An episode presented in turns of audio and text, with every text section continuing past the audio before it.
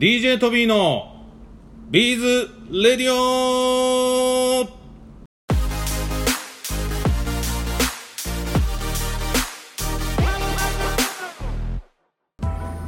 はい皆さんお元気でしょうか？今日はねギャラリー T の方からですね早速なんか「はーい」っていうおじさんの声が聞こえましたね。なかなか男性の方出ていただいてないんですけどもね、は早速ゲストの方をご紹介していきたいと思いますえ実はねあの藍ビーズって皆さんご存知でしょうか、えーナティオすくも藍ビーズというビーズを開発いただいてそれで今度ねまた新しいビーズをね開発いただいている、え鹿児島でですねビーズショップを運営ナティオというビーズショップを運営されていてあとはビーズジュエリーのブランド、えーこちらの方を運営され運営されていて実はね話長いんですけどあのこの間三越さんでもね結構たくさんの方に買っていただいた、えー、東谷社長にね本日はお越しいただいておりますこんにちはどうも、こんにちは。はい、それでは今日も行ってみよう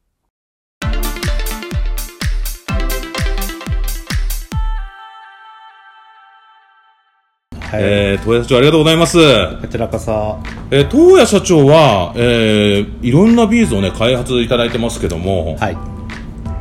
今回なんかもうパッと目の前に、藍色じゃない、すごいたくさんの色があるビーズが並んでおりますが、こちら早速、はい何なんですかね？これ、花紅ビーズって言いまして、はい。えー二藍と花紅、うん。あのー山形の最上の、はい。あの最上川の流域で、日本の江戸時代、その前からかな、あの花紅って江戸時代ですか？そうです。はい。紅花っていう黄色い花があるんですけど、はい。最後は赤に変色していくはい。花です。あ、それ紅花。はい。へそれから取れる紅、ー。はい。黄色、はい。いろんな色が取れるんですけれど、はいその色を使ってはい。ビーズに着せていますえー、これ着せるっていう表現ね、あのー藍ビーズの時からしていただいてましたけど、これが新技術なんですよね。そうですなかなかビーズってもうツルツルだしガラスだし何かが浸透したりしないはい。ですもんね。だから上に着せる乗せるしかないんですね。はい。それで乗せるために一番大事なことは、うん。まずそのすくも藍にしてもはい。紅花にしてもはい。その原料をまずはい。ビーズに着せるための元の抽出が一番大事なんです。あらまあすごい。それがでそれができないとはいビーズ無機質なので、はい。絶対に滑り落ちてそうですよね。つるんと滑って落ちそうですもんね、確かに。つかないんです。そりゃそうですよね。そこにはい。一番大事なのはこのじ自己粘着力っていうのがありまして、うん。スクモアイとはい。両方花紅についても。はい。それをその自己粘着力がある状態ではい。抽出してはいそれをビーズにのその瞬間的なある時期が一番大事で。すごい。いやもう本当科学的ななんかケミカルな感じの知識もケ必要なんですね。はい。あそうなんですか。大元はケミカルですね。でも社長あれですよね、ウッドクラフターであったり、まあもちろんですけど、会社経営もされてますけども、はい。そういう技術っていうのはなんかこう、なんか今の子供みたいにググってこういきなり ググるってわかります？一番そういうのじゃないですよね。とはそういうのじゃないんですよね。うん。はい。好奇心です。好奇心ですか？はい。あトビーも結構好奇心あるんですけど、こうしたらこうなるんじゃなかろうか、うんうん。やってみよはい。うで試行錯誤しているうちに、はい。あるその瞬間を見つけ出したってことです、あ、じゃあ本当になんかこう、科学者みたいな状態ってことですね。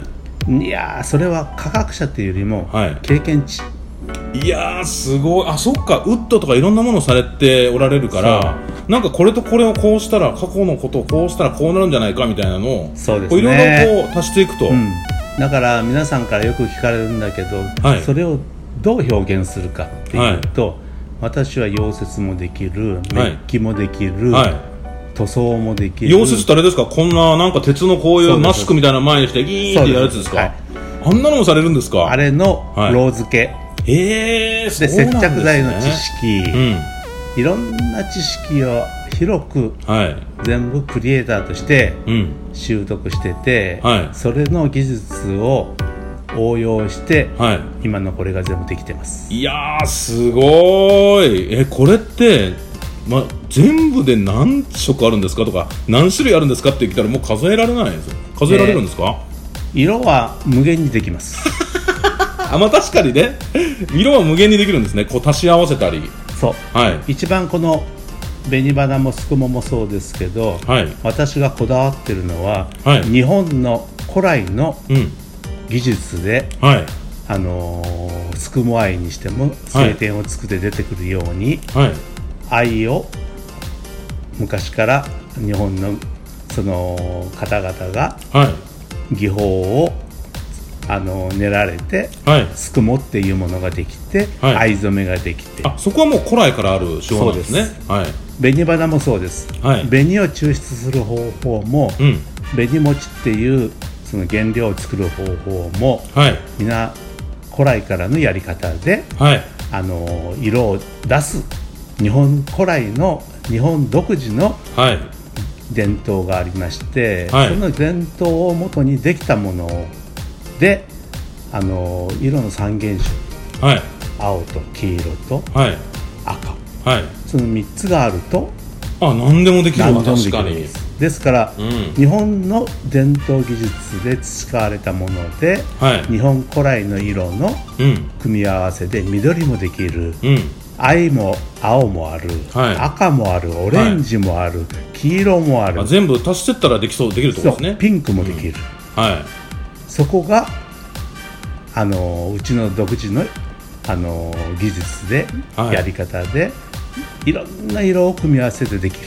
ああそういうこと。それをしかもこうガラスの上にそうです。こうコーティングするってことが着せて。はい。そして色落ちしないようにうん。コーティングで仕上げて、この柔らかへいー。日本古来の色を出す。どんなきっかけでこれ作り始めたんですか？なんかもともとはあれですよね我々のビーズをそう。あの販売していただいてそうです。るショップをね、運営していただいてたわけじゃないですか。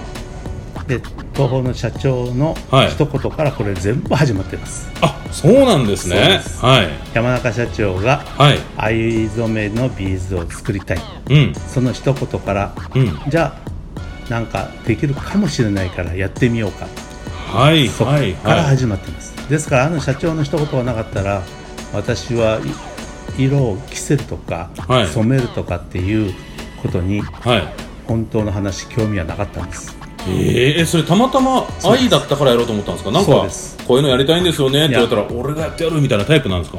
まあ愛っていうのがうん。何かって調べていくとやっぱり日本の伝統はい。日本の色うん。ジャパンブルーはい。それを何か引っかかるのがあったんでしょうね。はいはいはいそこからだから他のものだったらおそらく始まってないでしょ。あしょうもないやつだったら、しょうもないやつだったらやってなかったかもしれないですね、うんなんかプリン色に染めたいんですけどあそれは知らんわみたいな感じだったかもしれないですね。本来ほらあのー木工が主体だったので、はい。私のい色っていうものに対する考え方が、はい。元から出てるものの色をそのまま大事にして、はい。色着せをしない、はい。色付けをしない、うん。ね、表面加工をしない、はい。だからウレタンもニスも何も使わない。うん。オイル仕上げうん。が私の基本だったのにはい。根本はその元の色っていうのを大事にするっていうのが一番大事なのではい。これが歴史を語れる昔から古来からある色。うん。それでなかったらおそらくこれやってませんね。ああそういうことか。こう歴史があって、この深みがあったりそのこのも本当の日本の情緒っていうものが表に出てくるうん。形のものでなかったらおそらくやってないと思います、えー、そうですか。でまあ所長ももともとそういう情緒とかにご興味があったってことですね。そうですね。そっかすげえ。だから遡ると二藍っていう色にうん。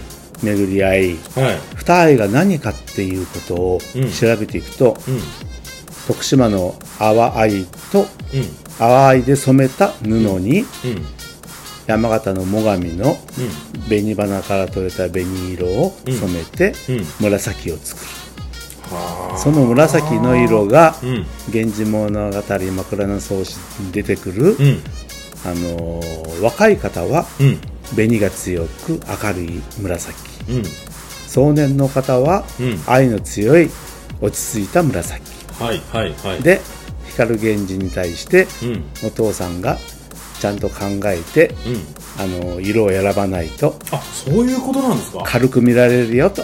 えー。ですから色をよく考えなさいよとはい。明るくあんまりするとはい。軽く見られるよっていう表現が出てくる。そういう表現が出てくるんですか？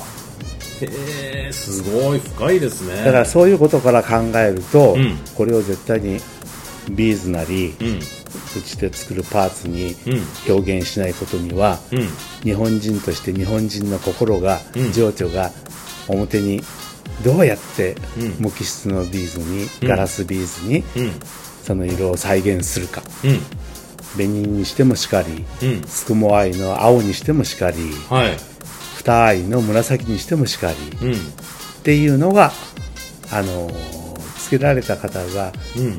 それどんの何なの？って聞かれたり、うん。そのストーリーをそこで、あのージュエリーとしてつけられた方がはい。お話ができて、はい。そこで話題が盛り上がる、うん。そういうものを作っていきたい。確かにこう素材の話題って、うん。やっぱりこう作家さんたちが、同志もそうですけど実際我々もあのビーズジュエリーのブランドやってますけど、やっぱりこうこれってなんでできてるの？みたいな会話って結構なるんですよね。そうです。だからその時に 背景としていや実はこれは日本古来からある、うん。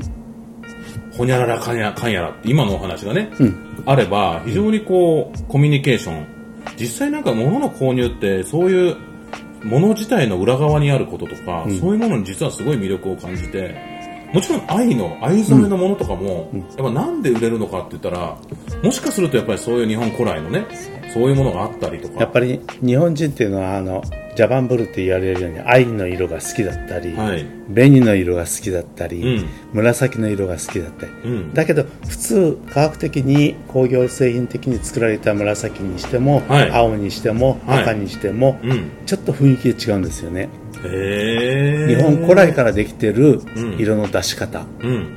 植物から取る色の取り方。はい。それから考えてそれが形になると、はい。その柔らかさ。うん奥ゆかしさうん。情緒が自然と伝わってくるんですね。あとはもちろんですけどきっと自然から取れてるから、なんていうのかなこうパッと見た時になんか自然な感じが自然だけに自然なんかすごいわやかりやすいや柔らかいんです。ね、うん。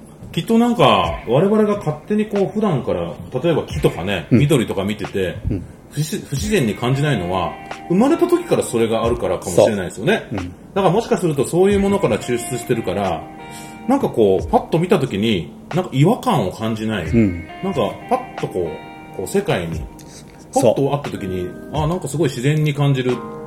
なんかそういう風な作用もあるかもしれませんね。最初はあのスクモアイから始まって、うん去年はボタニカルビーズを出しはいボタニカルっていうのは草木染め。はい。草木染めの場合は必ず、うん。あのー年月が経って経年変化で、はい。あのー草木が枯れるように、うん。少しずつ色が退色していって、はい。枯れた色に最後はなっていく、それを防ぐっていうかそれがないものがないんだろうかと。素晴らしいっすね。それを考えると、うん。もしかしたら紅花はうん。それがある、それが退色がないんじゃなかろうかと、ええなんでそれになったかってそうなんいうですか。とスクモアイもそうですけど、うん。藍染めっていうのは、うん。アルカリの中でしか生きられない微生物が藍の葉を食べて。アルカリってなんかあれですか？あの、リトマス試験紙とかで調べるやつですか？そどっちがどっちか忘れちゃったけど。うペ 紫ペハが11ぐらいないと、はい。あの活躍しない細菌がいてそれが種の葉っぱを食べて、はい藍の色の青を出す、ええ出すんだけれども、うん。アルカリの中では青じゃない、ええなんじゃそれ、すごいもうわけわかんなくなってきました。でうん。還元させて、はい中性に戻すなり、酸はい若干酸性に戻したところで、はい青が出てくる。ええ青に発色する。そうなんですか？ということコーラとかは、入れるわけじゃないんですよ。うん 酸性に戻すんですね。いろいろあるの、いや、そのそういう酸性に戻したりする、なんかテクニックがあるわけなんですね。そう。で、自然界で中性って言われる、まあ、はい。アルカリから酸性に戻すのを還元って言うんですけど。あ言いますね。はい。還元されたものっていうのは中自然界では普通中性としてうん。存在しているので、うん。色の体色がない。へえあそういうことか。そう。はで花紅も同じ過程をいうん取ってます。へえ紅の花からはい。出た。黄色は水に溶けます、はい。赤は水に溶けません、へえアルカリの中でないと、うん。赤の色はあの水に溶けて出てこない。はい。ということは、スプーンワイト全く同じなんですね。原理はね。いやいやいやでもそうやってこれだけの数の、あの花紅のこうビーズを発表されて、これもう何百種類も今そう全部で作っておられるんですか1200ぐらいあります。1200もうはい。あれですか、あのナティオさんのホームページとかで買えるんですか？買えます。えいつ頃から買えるようにあれですよねホビー賞で発表されるご予定だったけどホビー賞ねなくなっちゃってそう。まあ、今はまずはネットショップからオープンしてるんですよね。そうです、はい。えーっとね5月末からかな？あ、そうですか。はい。もう最近ですね。はい。まだ1ヶ月ぐらいなんですね。そっか。じゃあもう皆さんね、ぜひナティオさんのホームページ行って、えー、ぜひこちらの花紅のビーズね、はい購入してみ見ていただけたらいかがでしょうか？あのビーズフレンドの5月号で、うん。あの発発表してうん。発売してます、あ、5月28日号に、そう確かたくさんページで特集はいされてるんですよね。はいやっぱりこう、なかなか世の中にね、こういうビーズってないですから、あとありがたいことに、もううちのビーズもふんだんにね、使っていただいていて、本当にこう我々としてもありがたいんですけども、やはりこういうビーズって、こう、いろんなこう色があるから、ん。え、1200種類？そうです。アクリルからあのーはい。クリスタル、はい。チェコビーズ、はい。あらゆるものを、はい、あのー実験で染めてはい、で一般品としてはい。それの中からえりすぐって出してますすごいですね。これやっぱり九州男児だからなせる技っていうところもあるんですか？いやーやっぱりこだわりですねこれねあ、やっぱり。そうなんです。日本人のこだわりですはい。あとは、やっぱりあれですか、その、こういう、ね、東谷社長は、こういう素材を作る、こうクリエイターさんじゃないですか。はこれはやっぱ最終的に、いろんな素敵なものに加工してくれるはい仲間がいらっしゃるっていうのも、やっそういいんですねかね。ねはい。ですから NCC っていうはい。クリエイターズクラブを作あっ、てナティオクリエイターズクラブなんですね。そうですはい NCC、はい。その方々に、うん。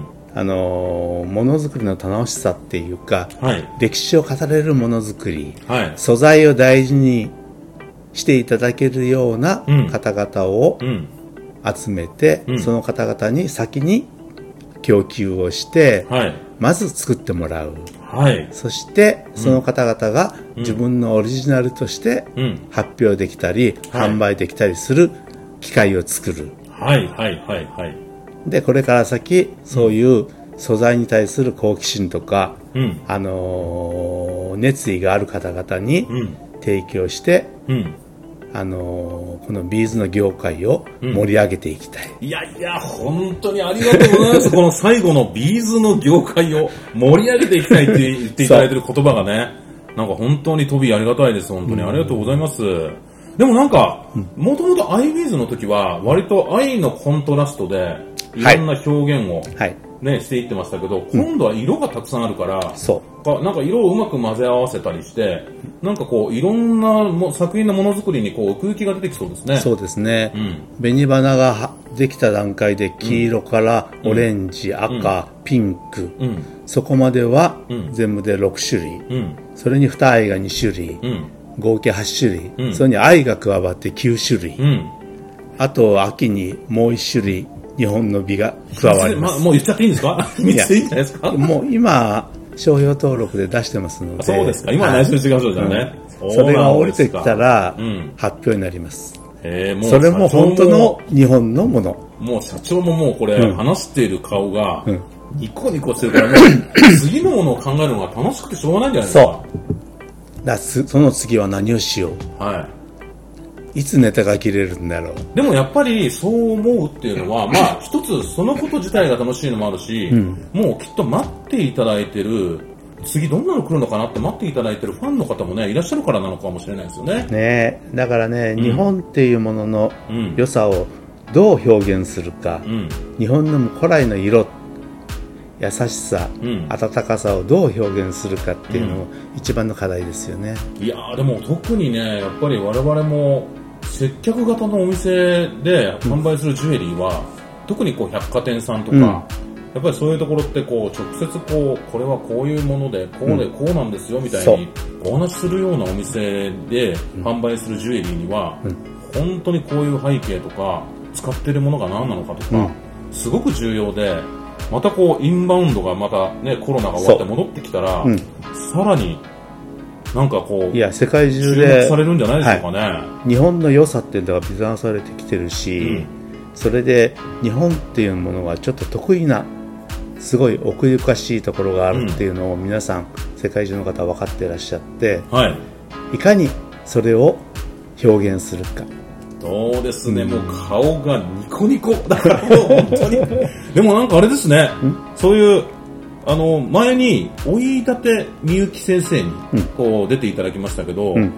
追い立て先生なんかは、やっぱ東谷社長がこうやってどんどんどんどん作ってくれて、一番最初にその素材に触れて、すごい幸せだってお話をん。されてたんですけど、やっぱ追い立て先生の、やっぱりこう作品を作る、こういろんな技術とか、はい。まあ、そういったものがあるからか最初に作品ができて、あそう。いやーじゃあこんな素晴らしい、あこういうものに変わるんなら、こんなものいいんじゃないかみたいなアイディアも膨らんでいくんでしょうかね。そうですね。だから最初実験で試作を作り、はい。これどう使えるっていうところから始まるんですよ、ね。はい。え時々はあこれいらないとか言われることもあるんですか？ある。そこは、確かにそこね、気使わないで言ってもらった方がいいんですよね。そう。これ使えないって。なんか本当はなんか、いやーこれ使えないって言っちゃダメなのかなと思いながら、いや使えるんじゃないですかって言って、全然ダメなの出てきてもね、なんかあれですもんね。そこは結構バサッと切られる時あるんですね。ありますよ。そうですか？でもなんか、大井立先生にもそのナティオさんの,、あのお話聞いたんですけど、ナティオさんを始めるきっかけだったのも大井立先生もちょっと影響があるっていう話を。彼女の作るうんアクセサリーを見て、うん。私ビーズっていうのは子供のおもちゃと思ってて、はい。見た感じえこんなのができるの？っえー、ていうところから始まって、私根っこ根っからのクリエイターなので、はい。ものを見るっていうのに対するちょっと直感力っていうみたいなのを自分でも自信持っててはい。これだったらやれるはい。だからスクモアイができたーこれはううまくいくんじゃなかろうかっていう直感が湧くのねそうですそれから見た時にうん。ナティーヨの原点であるうんリングシャワーっていう私が命名したんだけど、うん。彼女の作ったものを見てうん。あこいついけるぞえこれそもしかしたらねねうん。いいものを作れるよはっていう直感が働き、はいじゃあ店始めようかい。すごいですね。そっからお店を始めたんですね。あ、そういえばですね、ん。あの、今度、何月 ?9 月、あの、我々のギャラリー T でも、こちらの、あの、いろいろな作品を置いていただいたり、販売をする機会を、はい。あの、作っていただくイベントをやっていただくことになっていると。はいそうです、はい。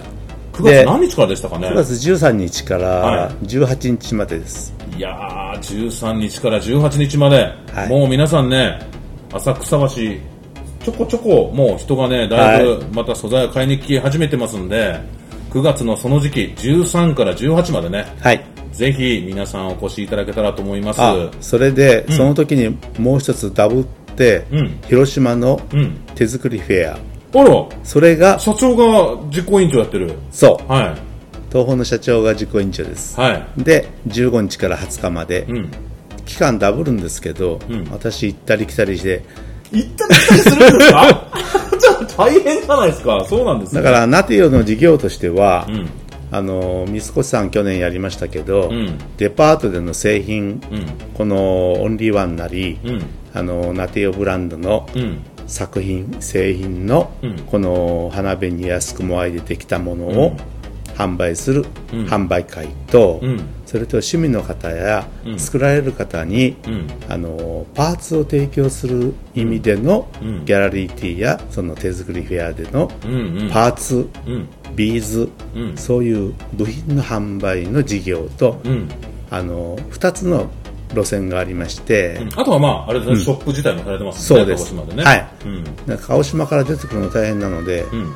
関東の方に、うん。その先住の方をうん。お願いをしたりして、はい。展開をしております。いやー、すごいっすね。いや、いろいろこうお話聞いてみましたけど、本当にこれから出る、また新しいビーズもね、皆さん楽しみですけども、えー9月に浅草橋でやっていただく、あとは広島のそごうでね、はい。えー、祭事、えー広島手作りフェア、今回そごうで行われるってことなんで、はいそちらの方も広島の方、ぜひ行ってみていただけたらと思います。その時に、秋に出るやつのうん触りをちょこっとあらその時にヒントが見れるんですね。かもしれません 思わせぶりそれかもしれませんみたいな。いいじゃねえかみたいになるかもしれないってことですね。今から制作なので、はいあの準備なので、はい。あのちょっと忙しくて間に合うかどうかが一番心あ配で、そうですか、はい。い、やいや、今日はいろいろありがとうございます。はい。で、ちょっとね、せっかくなんで、はい。そのまま、先ほど、追い立先生の、うん。え、何でしたっけ？あの、作品を見たときに、はい、あの、そリングシャワー、リングシャワーっていうので、うん。そっから会社を始め、え、ショップを始めていきなり思ったんですよね。です。その前はどんなことされてたんですか？私24で会社を独立して起こして、はそれからずっと今まで、い。はい。あの今息子の代まで3代になってます、えー、あ、じゃあ別の会社をそうです放送資材材の会社をはやってます、い。で、それされてて、じゃあ、はこその追い立先生の作品を見たときに、いや、俺はちょっとこれやろうかなみたいなので、もうショップを始められたってことなんですね。えーっとね43の時にトビーと一緒ぐらいですよ、今。44ですから、トビー。はい。リタイアしてはい。会長職に上がり早っ そうなんですか。もう昔からの目標で25で会社を作るはい。45でリタイアしてはい。あの仕事の一線から身を引くはい。って決めてましたので、はい。それが1年ずつ早くなって、はい。で最初会社をにあの24で始めて、はい。で43の時に弟に譲り社長を譲り、はい。それから一切口出ししないようにしてはい。で弟は今度は私の息子長男にはい。ゆ社長を譲りえー。未だ買ってリタイアしてから一言も口出してません そうですか。はいまあでも、きっとですけど、もともとのね、うんあの、そのビジネス立ち上げた時も、まあそのことが、まあビジネスになる、またはそのことが好きだったから、こう始められたんですよね。一番24で始めた時のきっかけは、うん。前いた会社の社長と喧嘩しましてあら。これいいのかなこれ。うんはい。商売のやり方っていうかお客様とのうん。あのつながりをうん私大事にしてたので、はい。それに対してちょっと意見の相違がありまして、うん。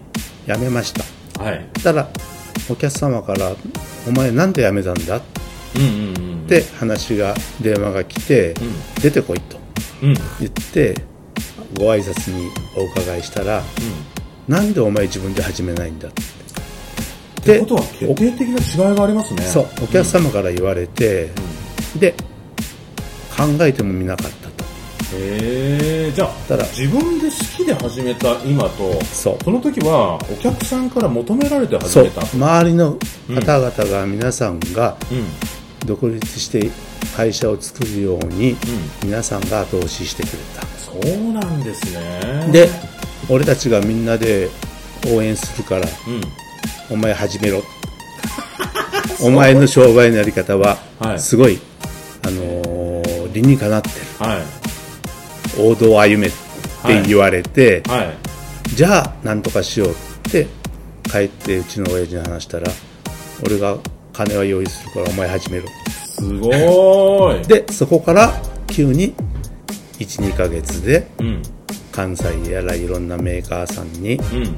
あのー仕入れをさせてくれと。お話しして、じゃあ皆さんから賛同を得て、うん。うんだから周りの方々の協力がなかったら、うん。今の会社もないし、うん。逆にそれをどういう形で世の中にお返しできるか、それが一番の基本でした。うんいやーすごいね。だから私は飯食ったりご飯食べたりするためはうん。会社があり、うん。ということは自分の一番得意なできることでうん。世の中に何かお返しができるものはないかって考えるとでその時にちょうど追い立てのあのあれをリングシャワーを見てはい。これ面白い。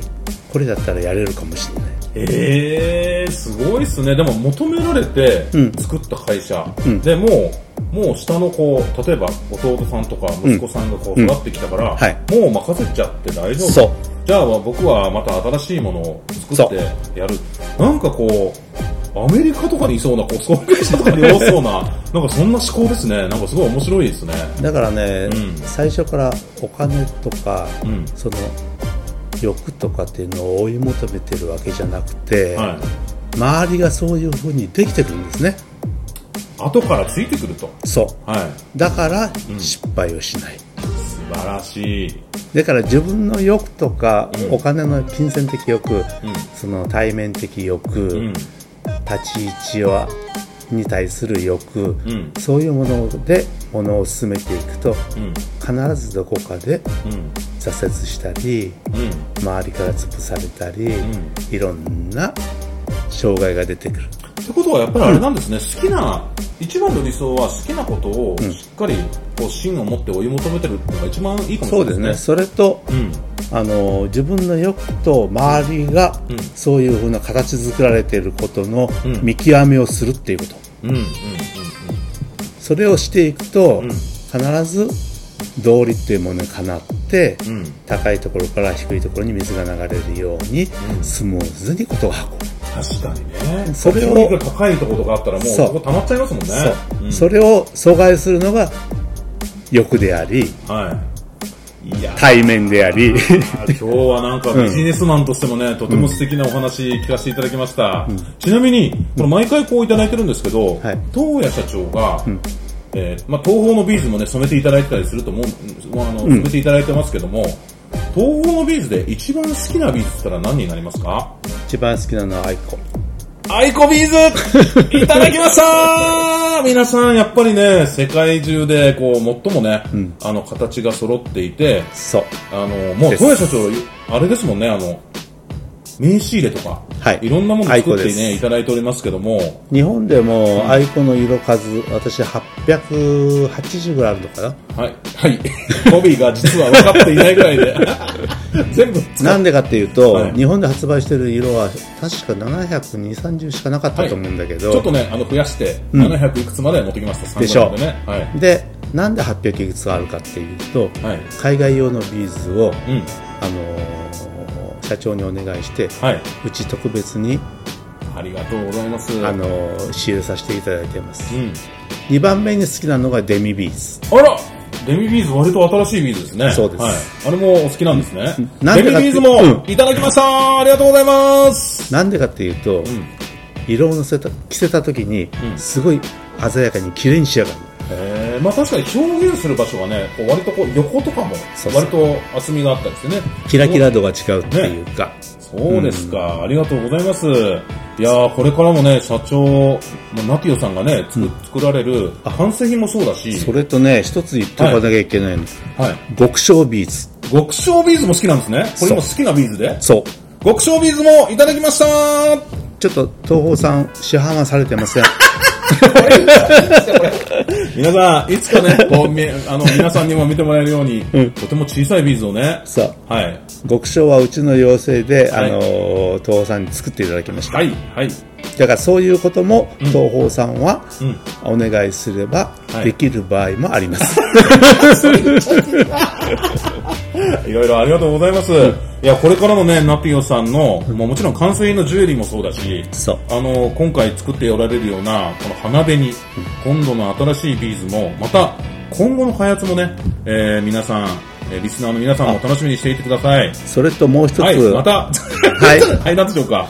あのーこの花紅と福前を全部入れて、うん。ジャパニーズエモーションって銘打って、はい。日本の情緒と風合いをっはいていう形で、うん。デパートなど、その製品の販売もうん。力を入れてますので、ですよね。はい、皆さんどこかねで、一緒にできるといいですね。はい。お目にかかる機会がありましたらあの見ていただきたいと思います。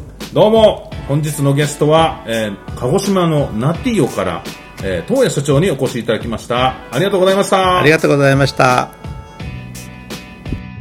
はい、最後までお聞きいただきましてありがとうございます。それでは、また DJ トビーのビーズレディオでお会いしましょう。